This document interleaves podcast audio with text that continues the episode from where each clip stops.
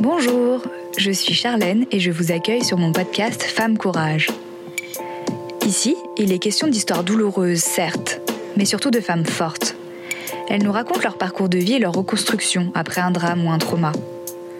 Je les accueille sans jugement et avec toute la bienveillance qu'elles méritent. Bienvenue dans cette jolie bulle d'espoir. Bienvenue chez Femme Courage. Chez Femme Courage, nous nous intéressons également aux mécanismes qui permettent à chacune de se reconstruire. Thérapie, développement personnel ou encore le pardon. Je décrypte pour vous des concepts qui, je l'espère, vous seront utiles. Dans ce nouvel épisode, je vous propose que l'on aborde la question du pardon. D'un point de vue étymologique, le mot pardon est composé de deux mots latins, per et donare. Littéralement, cela signifie donner complètement, donner jusqu'au bout. Pour ce qui est de sa définition, le pardon, c'est le choix que fait une personne blessée ou agressée de renoncer au ressentiment et à la vengeance envers son ou ses agresseurs. Mais alors je me suis posé la question, dans notre vie de tous les jours, quels sont les actes qui nécessitent, ou pas d'ailleurs, d'être pardonnés Cela peut être une trahison amoureuse, un mensonge que l'on vous a dit, des violences physiques ou psychologiques que l'on vous a fait subir, une humiliation que l'on vous a imposée. Bref, les situations sont nombreuses et je suis certaine que vous êtes déjà posé cette question. Dois-je pardonner cet acte? Sachez tout d'abord qu'accorder son pardon ne signifie pas que l'on efface l'ardoise ou que l'on minimise l'événement et ses conséquences. L'objectif du pardon n'est pas non plus de soulager l'autre du mal qu'il a pu nous faire, ni même de lui trouver des excuses. Je suis de celles qui pensent que pardonner est un acte qui profite davantage à celui qui pardonne qu'à celui qui est pardonné. En effet, porter le poids d'une offense subie est une véritable source de douleur et de colère. Pourtant, le pardon est un bon antidote et permet de nous rétablir sur le plan mental et physique. Attention néanmoins, cela ne peut se faire que quand nous nous sentons prêts, quand nous avons commencé à être consolés et que nous ne sommes plus en danger. Au cours de mes recherches, j'ai constaté que les psychologues parlent des étapes du pardon. Parfois, il est question de 4 étapes, d'autres fois de 7, voire de 20 étapes. Pour votre bien et le mien, j'ai essayé de synthétiser tout cela en trois grandes phases. La première phase est le temps de la réflexion. Avant de pardonner à quelqu'un, il vous faudra affronter votre douleur, la regarder en face. Même si ce n'est pas simple, il est important d'accepter de revenir sur ce que vous avez subi. Cela vous permettra de reconnaître votre blessure et de vous offrir la compassion que vous méritez. Prenez le temps dont vous avez besoin pour penser vos plaies. C'est aussi l'occasion de prendre des décisions. Peut-être aurez-vous besoin de prendre de la distance en vous éloignant du responsable de cette douleur. Et dans les cas les plus graves, lorsque votre intégrité physique ou psychique est en jeu, peut-être déciderez-vous de déposer plainte en justice. N'oubliez pas que pardonner à son agresseur n'empêche pas de porter plainte.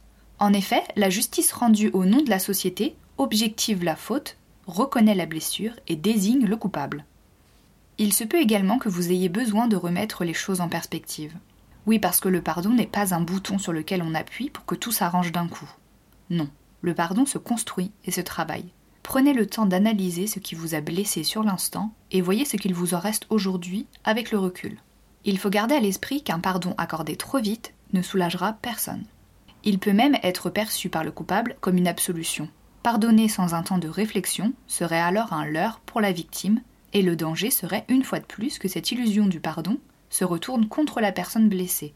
En somme, prenez le temps qu'il vous faut pour réfléchir, analyser et observer votre blessure. Je vais maintenant aborder la deuxième phase, l'acceptation. La plupart des victimes se sentent paradoxalement coupables de ce qui leur est arrivé. Tenter de savoir quelle part de nous-mêmes a été blessée va permettre de relativiser ce sentiment et la souffrance qui l'accompagne qui de notre orgueil, de notre réputation, de notre honneur ou de notre intégrité physique a été atteint. Une fois que vous l'aurez compris, il vous faudra l'accepter. Je sais que ce que je vais vous dire là est très difficile à entendre, mais pour mieux comprendre et donc mieux accepter ce qui nous a blessés, il est utile d'essayer de se mettre dans la peau du coupable. Cela donne du sens à l'acte qui nous a fait mal et dans une certaine mesure le rend acceptable. Comprendre les motivations du coupable ne vise surtout pas à l'excuser, mais à reconnaître ses faiblesses.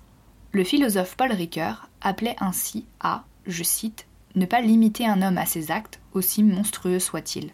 Il se peut aussi que vous viviez dans un sentiment permanent de colère. C'est normal. Acceptez cette colère et exprimez-la. Il est vrai qu'exprimer directement sa colère, sa haine ou ses reproches à son agresseur est rarement envisageable. Il y a des chances que le coupable ne se voit pas comme tel. Il se peut qu'il exerce une emprise telle sur la victime qu'elle n'ose l'affronter. Mais il est quand même possible de faire un travail de détachement, notamment en écrivant notre ressenti dans un carnet, en s'ouvrant à une personne de confiance, ou encore en consultant un psychothérapeute si on le juge utile. Et enfin, nous voilà à la troisième et dernière phase, la reconstruction. Il n'est pas nécessaire d'avoir pardonné pour se reconstruire, mais cela y contribue néanmoins grandement. Mais d'ailleurs, comment être certaine que nous avons vraiment pardonné? Pour le savoir, essayez de repenser à cette personne. Si vous ne ressentez plus à son encontre ni colère ni rancœur, et que vous pouvez même parler de cette personne ou y penser tout en ressentant un calme et une détente au niveau corporel, alors c'est qu'il est probable que vous ayez achevé votre travail de pardon. Jusqu'ici, nous avons longuement abordé le pardon envers l'autre. Mais pour se reconstruire sereinement, il est également bon de se pardonner à soi-même. En effet, on vous a fait du mal, mais cette blessure vous a peut-être donné l'impression que vous étiez coupable, pas à la hauteur, trop vulnérable ou trop faible. Il faut vous pardonner d'avoir ressenti cela un jour.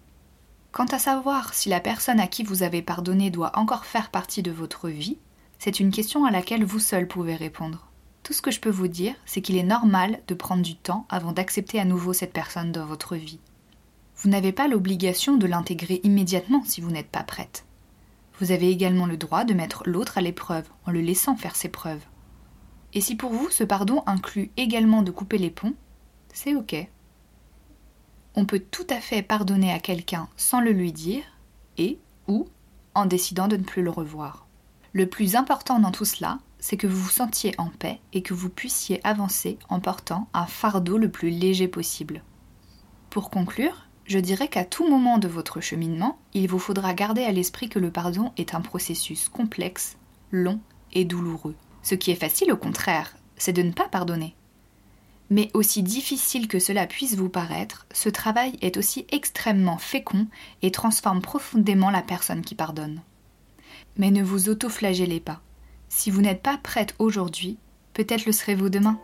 J'espère que cet épisode vous sera utile je vous dis à très vite pour un nouvel épisode et n'oubliez pas que vous êtes toutes des femmes courage.